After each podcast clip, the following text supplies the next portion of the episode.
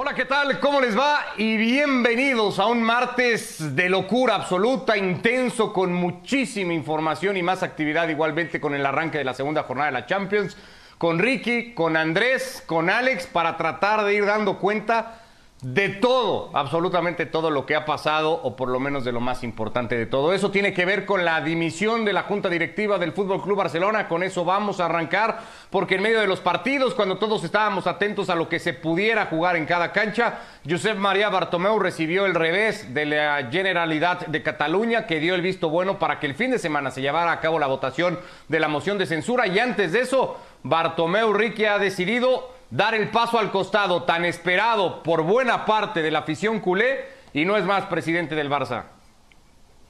¿Qué tal? ¿Cómo está, muchacho? Un fuerte abrazo a todos. Primero hay que agradecer a Bartomeu que no, eh, no le avisó al mundo eh, mañana, cuando estaba jugando al Barcelona.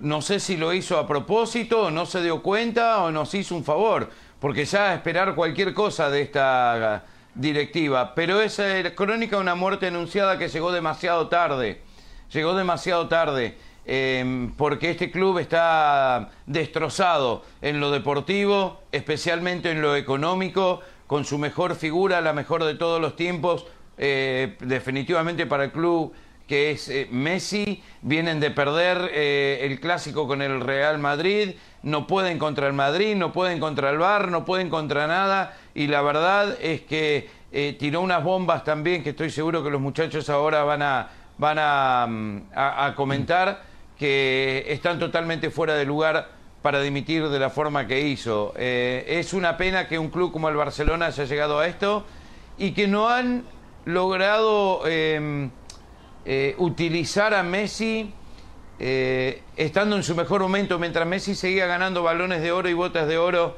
que no pudieron ganar y que siguieron empeorando y empeorando y empeorando, a tal punto que ya esto va a tardar no años, décadas en solucionarse.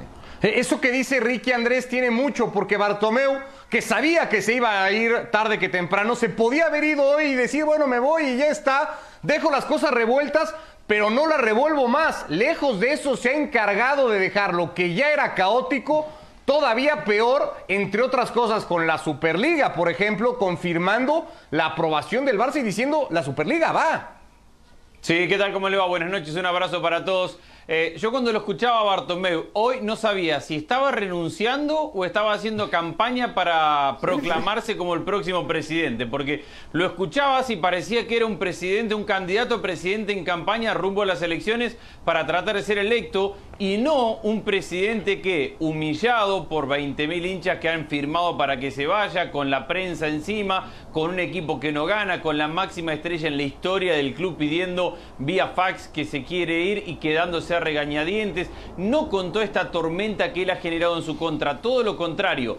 Pero más allá de esto, y que bien lo decía Ricky, a mí me parece que lo de la Superliga y lo del Mundial de Clubes es fuera del barcelonismo y más allá de que está a destiempo, de que no tiene por qué comprometerse 24 horas antes de irse del club, que lo hubiera dejado para el próximo presidente y todo eso, pero más allá de la posición del Barcelona es todo lo que niegan los clubes de que no es mentira, es un rumor, la Superliga no, no le va a hacer bien al fútbol, veremos, esperemos más adelante, es una realidad. Y los 20 equipos más grandes del mundo están amenazando al resto del fútbol con adueñarse del dinero del fútbol, con adueñarse de las grandes estrellas y con ser 20 multimillonarios que van a ganar muchísimo más dinero perjudicando desde mi punto de vista las ligas y que para esto, para comprometerse a esto y para que la liga y para que la FIFA se los apruebe en deterioro imagino también de la Champions, se tienen que comprometer al famoso Mundial de Clubes de Infantino. Para mí esa es la gran bomba. Todo lo demás lo podemos analizar acerca de la decadencia del Barcelona y por qué ha llegado acá pero la confirmación que la Superliga existe y que está en camino y que va adelante y que se habla entre los 20 equipos, me parece que es la noticia más grande y la peor que podemos haber recibido hoy. Consigue eso hoy Alex Bartomeu, que más allá de hablar de su dimisión, hoy ha sido tema, estamos arrancando con eso, este edición de fuera de juego, ¿qué de eso, no? Y ahora, ¿qué le sigue al fútbol a nivel clubes con la bomba que tira Bartomeu como diciendo, les dejo esta y yo ya me voy, chao, que vaya todo bien? Como maniobra, ¿qué tal? ¿Cómo estáis? Un abrazo para todos. Como maniobra de distracción me parece excelente. Como noticia para el mundo del fútbol es absolutamente lamentable, como decía Andrés. No tengo nada que añadir a lo que acaba de decir mi amigo. Pero sí, como último acto de presidente del Fútbol Club Barcelona, me parece un horror lo que le acaba de hacer a los socios, porque está tomando o tomó una junta que ya sabía desde hacía semanas que era moribunda, tomar decisiones tan importantes y que tienen una afectación tan grande para el Fútbol Club Barcelona, eso lo tendría que haber hecho ya la nueva junta directiva que tuviera que entrar. Me da la sensación de que hasta el último momento han estado intentando ganar tiempo, intentando autojustificarse, buscando todo tipo de excusas y que cuando la Generalitat los pone en su lugar, les pone entre la espada y la pared, que era o convocar ese referéndum o bien mm, desoír sus propios estatutos, los propios estatutos del club, incumplirlos con todas las consecuencias que traería para esa junta directiva, se han visto obligados a dimitir y como el niño que se, que, que, mm, se va del patio del colegio y se lleva la pelota porque ya no puede jugar más, lo que han hecho ha sido rajar la pelota y dejarla en medio del patio para que se espabilen los, los próximos que vengan a jugar. Me parece muy poco elegante la, manera que ha tenido de despedirse José María Bartumeu, eh, no solamente porque lee un comunicado y nada más, sino que además en ese comunicado eh, lo único que se destila es rencor, eh, es, bueno, cobrar facturas pendientes incluso atacando a la Generalitat de Cataluña, al gobierno catalán. En definitiva, ha sido poco elegante hasta para su salida, una salida que ya debería haberse producido mucho antes de llegar a esta situación, a esta situación límite. Me ha parecido muy poco elegante y sobre todo muy poco leal con el club, con la institución José María Bartumeu, porque esas decisiones que anunció hoy eh, le pertocaban a la siguiente junta directiva. Vamos a escuchar parte de lo que ha dicho el ya ahora expresidente del Fútbol Club Barcelona. sòcies i socis, comparec avui per comunicar la meva dimissió i la de la resta de la Junta Directiva. Aquesta és una decisió meditada, serena, consultada i acordada per tots els companys, que m'han acompanyat els darrers anys amb fidelitat i compromís al projecte i al club y que han fet tantas y tantas renuncias pensant siempre en el Barça.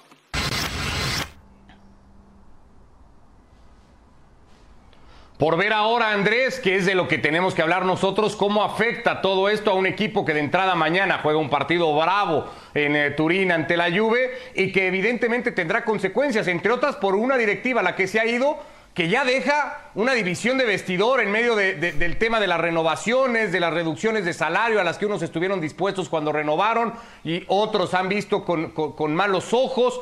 ¿Cómo le va a venir al Barça todo esto? A ver, yo creo que al plantel, al grupo de jugadores, ya, ya estaban enemistados, ya estaban alejados, ya no tenían relación con el, con el ahora expresidente. Ya esta, esta relación estaba completamente rota. Messi no tenía nada que ver con Bartomeu. La mayoría de los jugadores no tenían absolutamente nada que ver con Bartomeu. Y Kuman, que fue traído por Bartomeu, sabía que, que era traído por un presidente que tenía fecha de caducidad, porque esto lo único que hace es apresurar un proceso, pero que ya tenía fecha de vencimiento las elecciones iban a ser en marzo y la próxima temporada le iba a preparar otro presidente. Entonces, desde ese punto de vista, yo creo que el Barcelona, como equipo, como grupo de jugadores, ya tiene sus propios problemas. No va a tener a Coutinho, no va a tener a Piqué, no tiene a un Tití, tiene solamente dos centrales y se tiene que enfocar en eso, en cómo potenciar a Griezmann. Todo lo demás creo que ya era demasiado turbulento y a lo mejor esto descomprime un poco, pero en general creo que no va a tener una no va a afectar de forma inmediata al grupo de jugadores porque, repito, ya la relación con este grupo de dirigentes estaba completamente rota e incómoda y difícil y no nos olvidemos que estos dirigentes son los que le pagaron a una compañía para afectar la imagen de sus propios jugadores. Así que mañana el partido será bravo y si quieren hablamos de fútbol, pero no creo que lo de Bartomeu afecte a ese, a ese 11 que saldrá mañana. Eh, lo, quiero cerrar, Ricky, nada más con una de las ideas expuestas por Andrés, una junta directiva que sabía que tenía fecha de caducidad. La tiene ahora también el proyecto deportivo de Ronald Kuman, escogido por un presidente que ya no está más. Bueno, todo depende de los resultados, sin lugar a dudas. Si le va bien, lo va, a continuar y si no, lo van a cambiar. Eh, pero al margen de todo esto, yo creo que el Barcelona no deja de ser un club grande no deja de ser un club que tiene simpatizantes en todo el mundo con, esta hegemonía que han tenido en años anteriores, con Messi, eh, con lo que representa varios jugadores muy conocidos mundialmente que hace que el club haya crecido en el mercado internacional. El problema es la deuda que tiene. Eh, se habla más de 1.200 millones de euros. Eh, este es un club que, va a sufrir, especialmente ahora con la pandemia, con todo lo que está ocurriendo. Por eso tienen que recurrir a esta Superliga, porque si no, no les queda otra. Varios clubes no van a subsistir con o sin Superliga, los chicos muchos menos. Y lo que tienen que hacer es tratar de salvarse de ellos. Yo tampoco a mí me gusta, eh, tampoco es que estoy de acuerdo, pero tengo que ser realista en esta y decir que una Superliga es lo que lo va a salvar a todos los clubes grandes y al fútbol, por lo menos, para, para, para poder mantenerse a un nivel alto y que pueda generar interés de la gente. Eh, fíjate lo que es ahora el mundo del deporte, hay 400 partidos por día de todos los deportes, todo. Esto algo va a tener que cambiar, lo que pasa que abrió la caja de sorpresas Bartomeu hoy antes de- de un anuncio oficial, lo cual pone a todos los demás clubes en una situación incómoda, porque me imagino que le van a estar preguntando todo, todos los días si es cierto o no, van a tener que torcer el brazo. Ahora, yo no estoy de acuerdo con eso, Ricky. Yo, yo no creo que el deporte del mundo necesite una Superliga para subsistir. Todo lo contrario. Creo que esta No, Superliga... no, no, no, no, no, no, no dije eso, Andrés. Bueno, yo No. te acabo de escuchar eso, de que el deporte necesitaba, si no, no iban a, a- a subsistir y iban a cerrar muchos de los Es equipos. que los grandes clubes, los grandes clubes como el Barcelona, ¿cómo van a ser?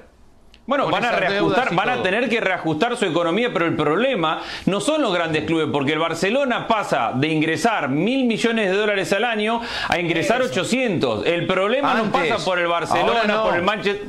Ahora que no sí. van a tener esos ingresos con la pandemia, Andrés. Te repito, del año pasan pasado. de 1000 a 800 y perderán de 800 a 600 si querés. Y Entonces bueno, tendrán que no reacomodar su el estructura, pagarán menos. Pero el problema Claro. no es el Barcelona, el Manchester United, el Liverpool, 15 la Juventus. por el problema 15 son los equipos que tienen 50 de presupuesto para todo el año y que ahora de dónde los van a cobrar, de dónde los van a sacar. No, Pero, es por, que no, es pero que ¿por qué tenemos que salvar a los grandes? Pero una cosa, ¿por qué tenemos que salvar a los grandes? Cada uno, Porque es lo que club- mira la gente, Alex. Pues, es eh, lo que pues, mira eh, la gente. pues, es lo que vende por televisión. Entonces, Es- es- entonces es Ricky. extraña la no. pregunta que estás haciendo. No, no, pero, pero entonces escúchame, Ricky. Entonces los Andá grandes que vayan generando. Girona. No, Andá que vayan vos y gen- 10 más mira el Girona. ¿Qué querés que te diga? Pero entonces, ¿qué pasa? ¿Tenemos que permitir que los clubes cometan atropellos, que gasten por encima de sus posibilidades y que luego sean rescatados de una manera u otra, ya sea por un contrato televisivo a expensas del bolsillo de la gente o directamente con ayudas públicas? Pues oye, si hay que poner el freno, mejor ponerlo ahora. Bienvenido al mundo del negocio. ¿Qué competición. que te diga? Ah, pero, pero entonces, No, no, pero, pero que- ¿Quieres hablar de negocio o quieres hablar de corazón de la gente? Porque es que a, a mí me confundes muchas veces, Ricky. Mezclas Sí, las dos, mezclas las dos eh, funciones según No. cómo te interesa. Según cómo te interesa. No, si no, hablamos de como negocio puro y a duro. No, no, no, no. Si hablamos de negocio puro, Ricky, entonces, oye, eh, capitalismo y eh, sálvese quien pueda. Y si tú te has metido en problemas, y estoy hablando ahora mismo de la directiva del Barça, esa directiva que presumía de mil millones eh, sin COVID, eh, iba a cerrar el beneficio, iba a cerrar el ejercicio, ingresando mil millones con un par de millones de euros de, de beneficio. ¿De qué te vale gastar mil Sí. si vas a, si, o sea, ingresar mil si vas a gastar 998 y haciendo, y haciendo pero ingeniería más. Bueno, pero es que estás diciendo no eso. está más. Estás diciendo eso el y estás daño comparando al está hecho. resto. El daño está hecho, pues que se espabile el. Barça. Ricky, pues que se espabile el Barça en, en arreglar ese daño. El que venga ahora, que lo arregle. Y de alguna manera, si tienen que dejar de competir en Europa porque no les da Pero el no presupuesto quita para que un la equipo Superliga competitivo, es un negocio. Pues adelante. No quita que la Superliga sea un negocio para, para todos, para los equipos, para las televisoras. Para. Al 20. final es lo que Para todos digan. 20, No, Ricky, no, para un negocio para te- 20. Y para 20. A ver, yo te hago una pregunta. ¿Qué va a hacer el Napoli? ¿Qué va a hacer el Sevilla? E- ese tipo de equipos que representan una parte de un país. Sí. ¿Qué va a hacer el Valencia? Equipos que ahora aspiran a meterse en Champions, a crecer, a formar Es un que proyecto. cambió el fútbol. Y se Están van a los mismos campeones fútbol, siempre. Entonces, Les han bueno, sacado años luz, Andrés, me extraña. Pues la ahora es el última vez momento ganó para volver a igualar. Maradona. Ricky, La última ahora vez es que el momento. Valencia fue con Kempe. ¿De qué me habla? El Sevilla gana la Bueno, Europa League. Ricky, no Ricky, importa acabas- tanto. Acabas de decir, Entonces, acabas de dar con la clave. El abuso de los grandes en los últimos años que han abierto esa brecha tan grande, pues ahora es el momento ideal para dejarlos caer y volver a equiparar las cosas. Hombre, Es No que va no va a suceder, tienen que No ser realistas, es real, muchachos. Están No, viviendo en un mundo de fantasía ustedes. No, no, no, tenés razón en que Pueden no va a atacar pasar, todo pero lo lo- que quieran. Esto es una que realidad. pienso Esto es es una que es realidad que lo van a tener que aceptar. Que está ver, mal, que tres. no podemos hacer. A ver, te voy a poner un ejemplo y acá vamos a No discutir. importa si Andrés Agullo o él es pareja piensa que está bien o mal. Es una realidad lo que le Bueno. estoy diciendo. No estoy en contra de ustedes. La realidad No, es que hay no, muchos no, clubes no endeudados. Esa es la realidad. Es que no Esa es la realidad. Andrés, para cerrarlo rápido ya el Agulla. tema. Lo que importan son las miles de familias, de clubes, de instituciones que representan a sociedades, a países y que con este formato de 20 millonarios quedándose con todo el negocio tienden a desaparecer y vos me dirás, ¿te Estoy importa o no te acuerdo. importa? A ver, pero si yo no fuera napolitano me estaría muriendo de la Eso es lo que tristeza. te Si yo- estoy diciendo. si- Andá es a que salvar el digan, mundo. A mí me parece Andrés perfecto. Me parece perfecto que vayas a salvar el mundo, Andrés. Eh, eh, agarrar el agua del océano y transformarla en agua potable. te voy a, te no voy a aplaudir. Los tres, señores, escuchamos a Moisés es que Llorens. yo creo que es escuchamos a Moisés. Llorens con las repercusiones que podría tener que esto para el Barça. Y lo retomamos otro día si quieren que no haya tanto fútbol, porque hay un montón de partidos, porque hay que hablar tema cancha, porque hay que analizar resultados y hay que pasar a otra cosa. Moisés Llorens rápido con lo que viene al Barça y nos empezamos a meter de lleno a la jornada de Champions.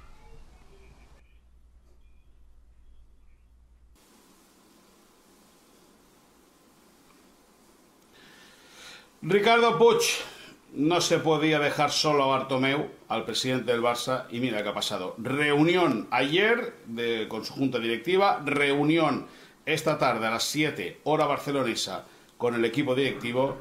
Conclusión, renuncia en bloque. Se acabó lo que se daba.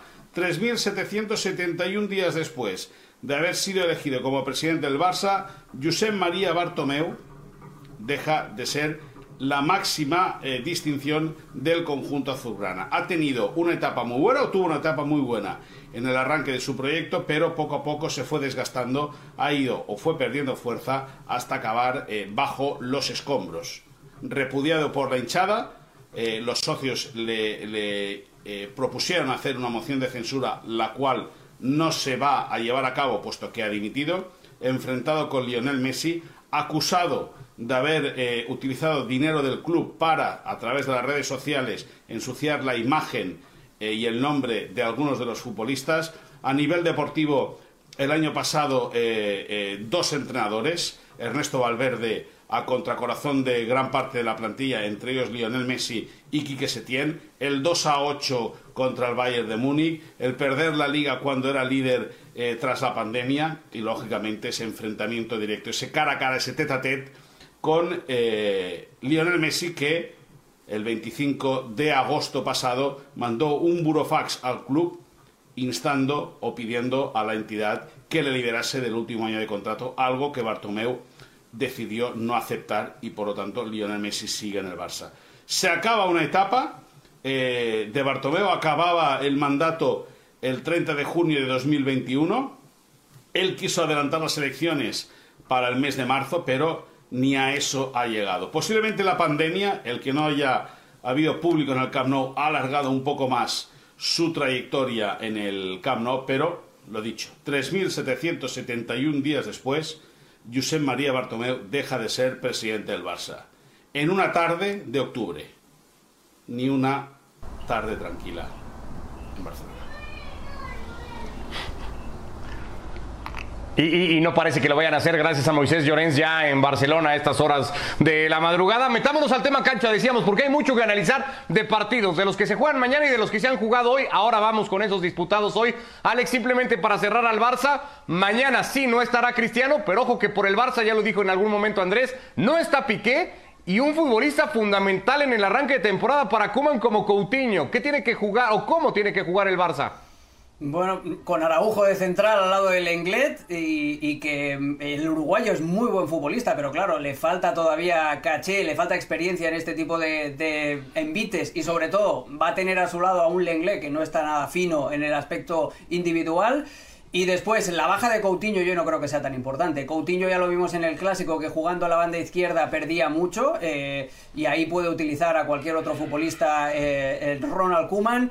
Vamos a ver si se atreve o no a darle ese último empujoncito a Griezmann o el último voto de confianza y colocarlo en la media punta por detrás de Leo Messi, Ansu Fati banda izquierda y a mí me quedaría la incógnita de saber por quién apuesta en la banda derecha. Está la opción un poco suicida, un poco destroyer de ir a por Dembélé, que, que, es un jugador que te da muchísimo pero que defensivamente no te va a ayudar, o está una opción un poquito más conservadora de meter a, Trincao, por ejemplo, que es bastante más disciplinado tácticamente. Eh, no lo tiene fácil el, el, Barça, a ver también qué pareja utiliza para, para acompañar a De Jong en el centro de la cancha. Busquets el otro día salió retratado en muchísimas acciones en las que se ve que físicamente no está bien.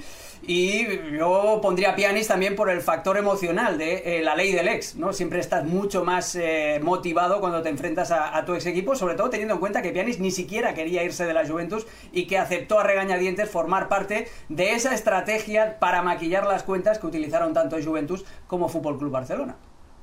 Si no tiene a Coutinho y a Piqué, Andrés, la Juve no tiene a Chiellini, seguramente no tendrá a Bonucci y es un hecho no tendrá a Cristiano. Hay bajas también en el equipo de Pirlo. Sí, pero también hay algunas certezas. La Juve defiende 4-4-2 y ataca con una línea de 3 en el fondo. Danilo es el comodín y está siendo importante. De mirar es un buen defensor central y va a estar. Lo van a probar a Bonucci o a Delit. Alguno de los dos me parece va a llegar al partido y si no Makini va a tener que jugar de defensor central. Chiesa creo que va a ir por la banda izquierda y eso tiene que ver con lo que decía Alex recién de aquel que juegue por la derecha del Barcelona tendrá que ser disciplinado porque Chiesa es un jugador que le da mucho recorrido y mucha velocidad por la banda.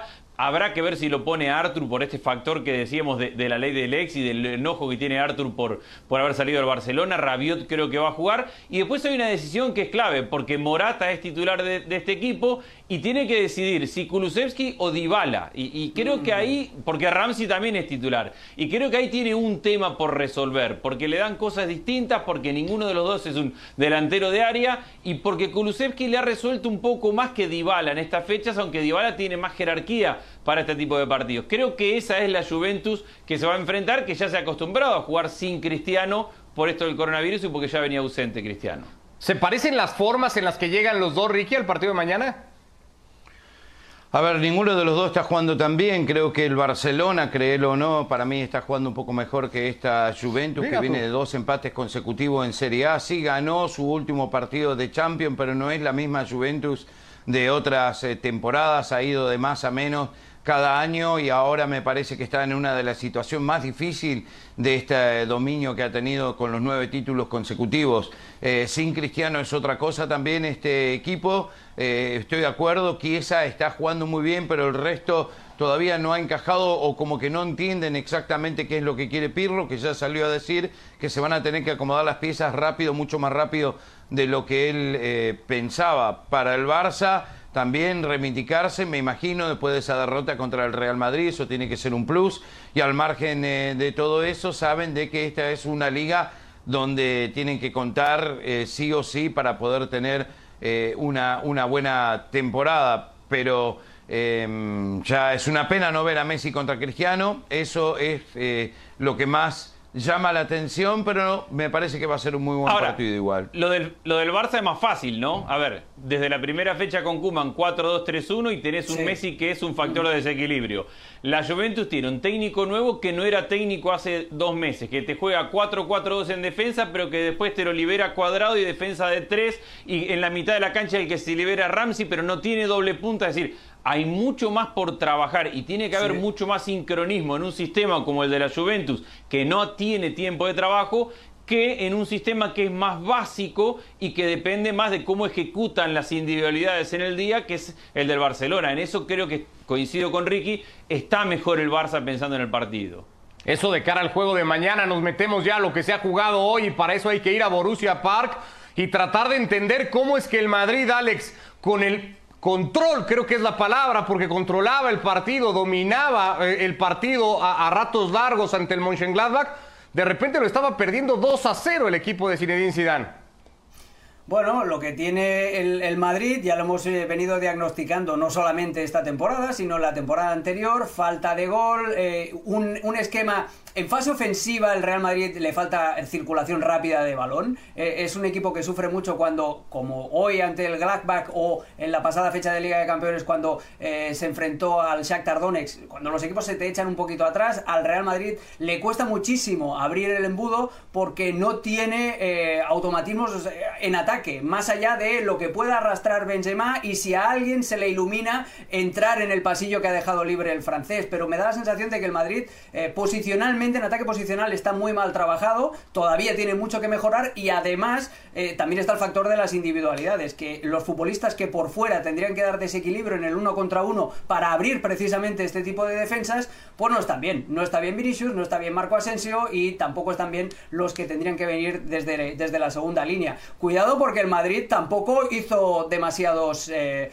demasiados cambios respecto al partido contra el, contra el Barcelona. Si os dais cuenta, entró Lucas Vázquez y por eh, esa triple de esa tripleta de lesionados que había en el lateral derecho. Eh, necesita el Real Madrid eh, seguir eh, refrescando un poco la plantilla o necesita dar rotaciones en Edin Zidane porque si no el, Madrid físicamente se va a acabar cayendo cuando llegue el momento complicado de la temporada. Andrés. A ver, yo estoy muy de acuerdo con lo que decía, con lo que decía Alex, y ya es preocupante lo del Real Madrid porque van pasando las fechas y, no encuentra situaciones de gol. Es verdad lo que decían, sí controló el partido desde la posesión y desde el ataque posicional. En ese control no encuentra sorpresa, porque no es que no encuentra gol, es que tampoco encuentra situaciones claras de gol. Y a todo esto hay que tener en cuenta que lo sufre después defensivamente. Mendy que sí aporta desde su proyección y bla, bla, bla, todo eso que sabemos, bueno, hoy quedó pintado en los dos goles del, del que en las transiciones en el contragolpe el Madrid marca realmente mal. Entonces terminamos con un Madrid que sí controla mucho, pero termina teniendo problemas en las dos áreas. Y el comentario del partido iba a ser el Real Madrid sigue sin gol y termina siendo el Real Madrid sigue dependiendo de Sergio Ramos y de no rendirse hasta el último minuto y de pelear porque el Madrid en la Champions y en cualquier competencia no se va a entregar hasta el último segundo y por eso termina sacando un empate, porque Sergio Ramos se le puso en la cabeza volver a tirar este equipo, volver a empujarlo y llevarlo a que saque un punto, pero colectivamente es preocupante e individualmente no hay quien fuera de Sergio Ramos levante la mano, se ponga este equipo al hombro y piense algo distinto. El Madrid puede tener dos días la pelota en campo rival, que no puede patear al arco, no puede poner un jugador mano a mano con el arquero en una situación clara y evidente de gol. No lo puede hacer, no sabe cómo hacerlo. Le destacó el ánimo Ricky Zinedine Zidane al equipo, dijo esa lucha hasta el final, el carácter mostrado, con eso me voy a quedar. Pero con eso le alcanza a un equipo como el Real Madrid. No, lo que pasa es que es el mismo problema que, que para mí es, y lo vengo diciendo, es que solo Benzema arriba, los demás que lo acompañan no dan con la talla para el Real Madrid o para acompañar a semejante centro delantero. Eh, hacen siempre lo mismo, no intentan nada diferente con lo que tienen. Entonces, hoy, por ejemplo, tiraron 33 centros, tienen un solo buen cabeceador que es Ramos, pero es central, o sea que el 95% de esos centros fueron para jugadores que no son buenos cabeceando y tuvo seis tiros al arco, uno más que el Borussia Mönchengladbach teniendo un 65% de posesión. Eso indica de que el Real Madrid eh, no está probando nada diferente y como dicen, es todo Sergio Ramos y Benzema y muy de vez en cuando bastante Courtois, que sigue siendo uno de los baluartes de este equipo sin lugar a dudas. Eh, es esa columna vertebral, a veces se suma Casemiro, pero el resto eh, no da. Hoy no tenía Carvajal, eh, no es lo mismo sin él para atacar. del otro lado, Mendy fue un desastre en defensa. Cross ya se está cansando, hoy no fue factor.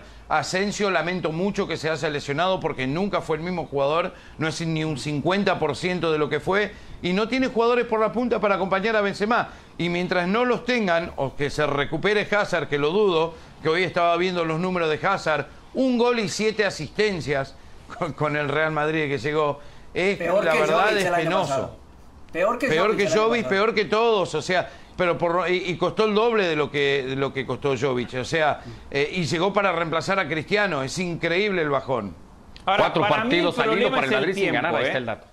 A ver, Andrés. Ricardo, para, mí el problema es el tiempo de trabajo, porque no es un proyecto nuevo. No es que es un técnico nuevo con jugadores nuevos que dice, bueno, a ver, vamos a tenerle paciencia porque si es un equipo o si es un grupo de jugadores, yo sí creo que hay talento en el Real Madrid. No creo que sean todos malos de mitad de cancha para adelante.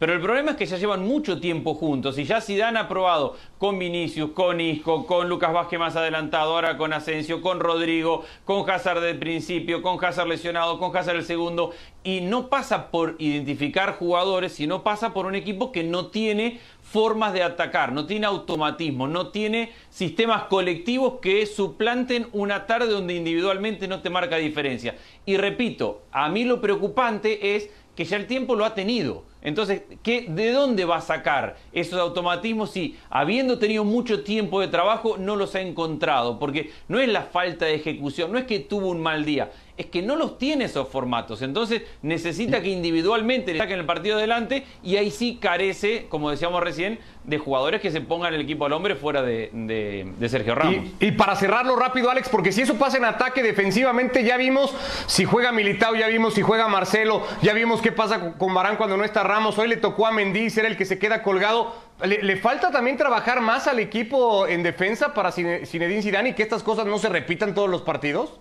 El problema muchas veces es en transiciones. El Madrid sufre muchísimo en transiciones también. Yo creo que es por, por cuestión de, de, la edad. Y sí, la, la, línea defensiva muchas veces entra en pánico y siempre hay alguien que rompe el, fuera de lugar. Fijaos en Marcelo, por ejemplo, el otro día, que también sale eh, retratado ante el Shakhtar Donetsk. Hoy parecía que Mendy había estado poseído por el mismo espíritu de, de Marcelo. Eh, eh, es muy complicado. Hay, los fallos en defensa normalmente no vienen provocados por, por los cuatro de atrás, sino que es como una especie de, efecto dominó. Si el Real Madrid intenta presionar arriba, no presiona bien y se parte en dos, el equipo defensivamente eh, sufre muchísimo. Y hoy yo creo que ha sido más también en desatenciones defensivas puntuales de Mendy. El primer gol, eh, cuando hay ese primer rechazo de cabeza, Mendy está muy arriba porque iba a salir a presionar, pero tarda mil años en retroceder y en juntarse con sus compañeros de la línea defensiva. Hoy, en esa jugada, sí que notas que es una desatención personal de Mendy, pero en tono general el Madrid sufre mucho en, esas contra, en esos contragolpes cuando todavía cree que tiene los pulmones y las piernas para ir a presionar, llega tarde y el equipo se parte a la espalda de Casemiro. Ahí sufre muchísimo. Yo creo que una de las cosas que debería intentar Zinedine Zidane es que Casemiro no salga a la presión y se dedique prácticamente a hacer de hombre libre en el centro de la cancha para cubrir la espalda del resto de los compañeros cuando vayan a presionar arriba. Hay una buena para el Madrid, Ricky, porque si esto le ha pasado en sus dos primeros partidos de Champions, pues tiene la noticia de que el Inter le dice, tranquilo que acá estoy yo más o menos a tu paso, no me voy a distanciar mucho, y están en una profunda crisis de arranque de torneo de Champions los dos equipos que juegan la próxima semana en Madrid. Sí, lo del Inter es caso serio, jugó bastante bien hoy, generó muchas situaciones de gol, pegaron algunas pelotas en el travesaño, una de tiro libre, otra de Varela, eh, Lautaro se perdió un gol increíble, el Inter tuvo mala pelota, fue uno de los mejores partidos en Champions que yo por lo menos he visto desde mi punto de vista por parte del Inter. Y la pelota hoy no entró. Es típico para parte del Inter, me parece que Conte ya los está cansando, tuvo ahí un intercambio con Vidal eh, en una jugada donde Vidal recibe una tarjeta amarilla muy cerca del área que en realidad no lo había tocado, pero que como que Conte los está desgastando. También estuvo eh, hablando muy fuerte con Lukaku. El tema es que este Inter está, se está armando todavía, están están jugando mucho, están pensando también en Serie A y al margen de todo eso eh, generaron situaciones de gol en los primeros dos partidos de Champions, pero se quedaron cortos.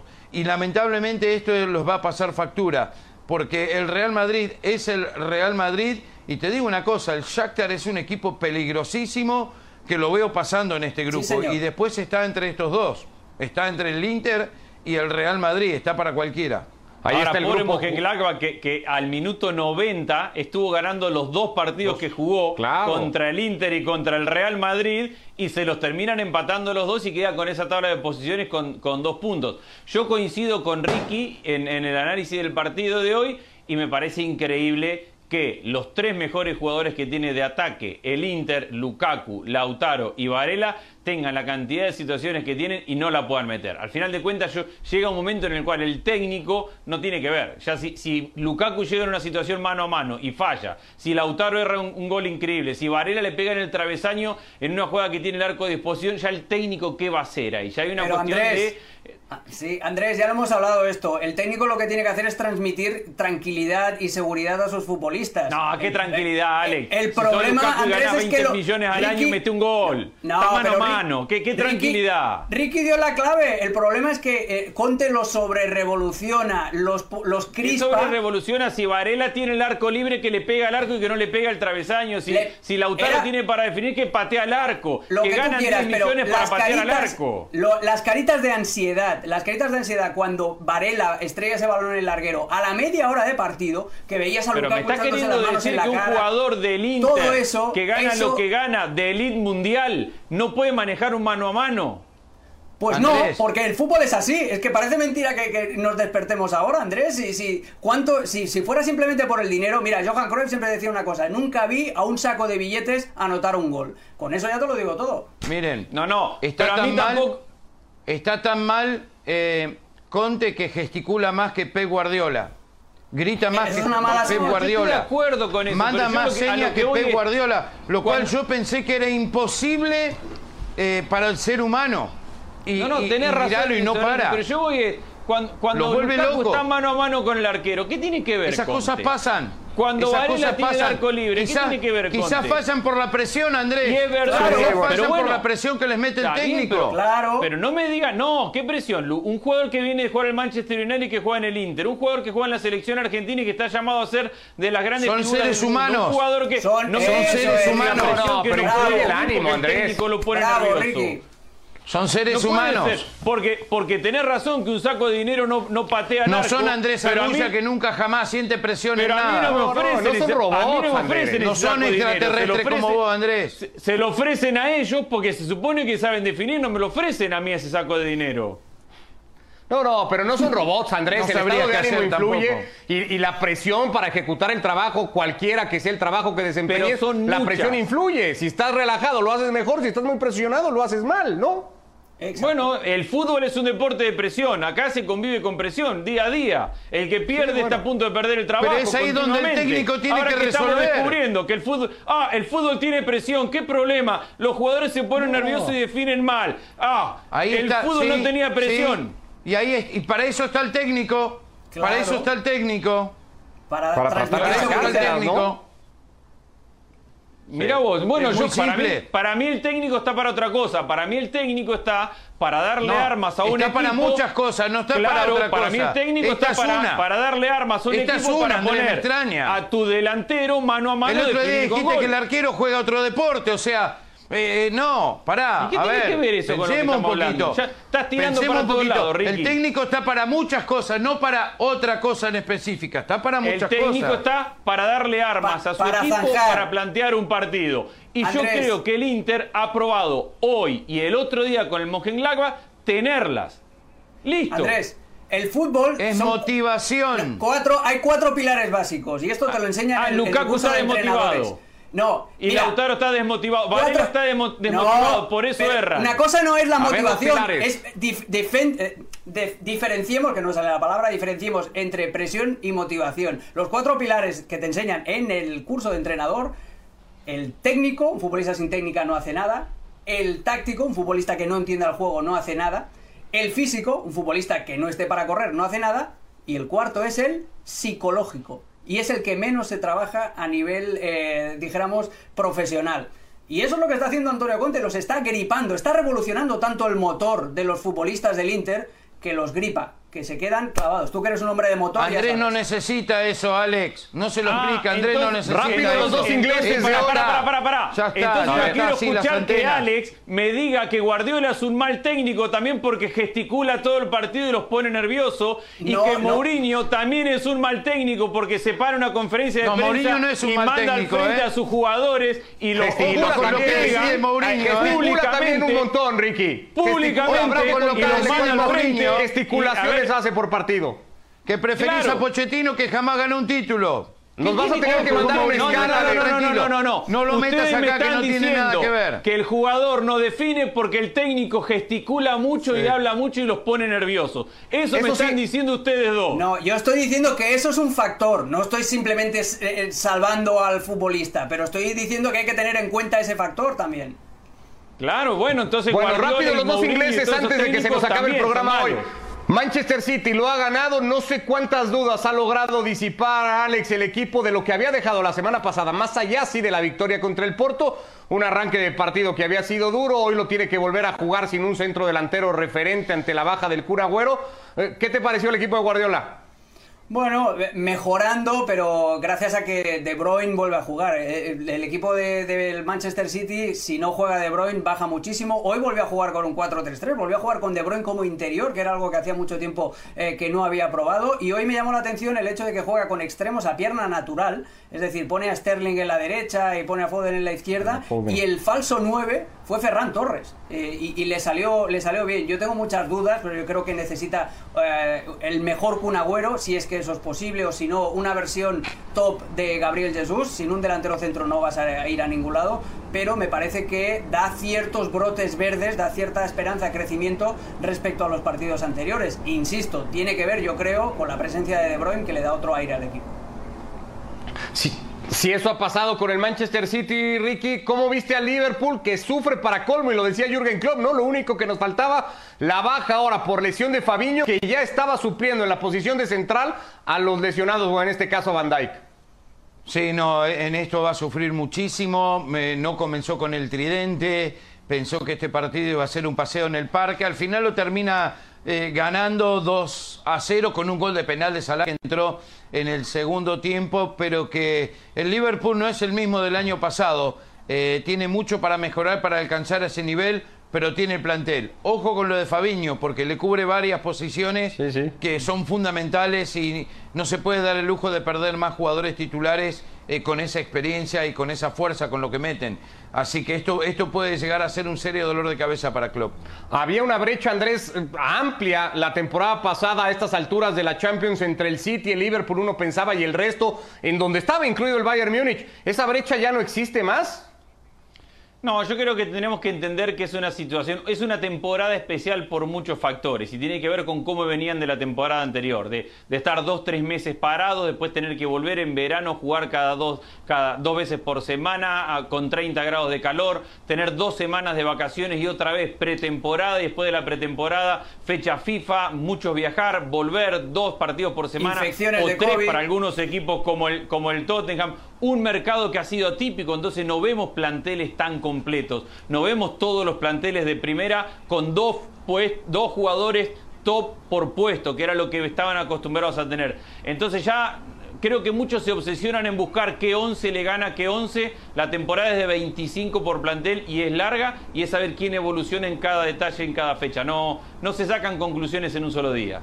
Acá nos vemos mañana para analizar lo que haya dejado el resto de la segunda fecha de la Champions. De no momento, abrazo, me Ricky, gracias. mucho Andrés, porque me pones gracias. nervioso si el conductor me gesticula Un abrazo. y empiezo a tartamudear Mourinho, y no puedo hablar.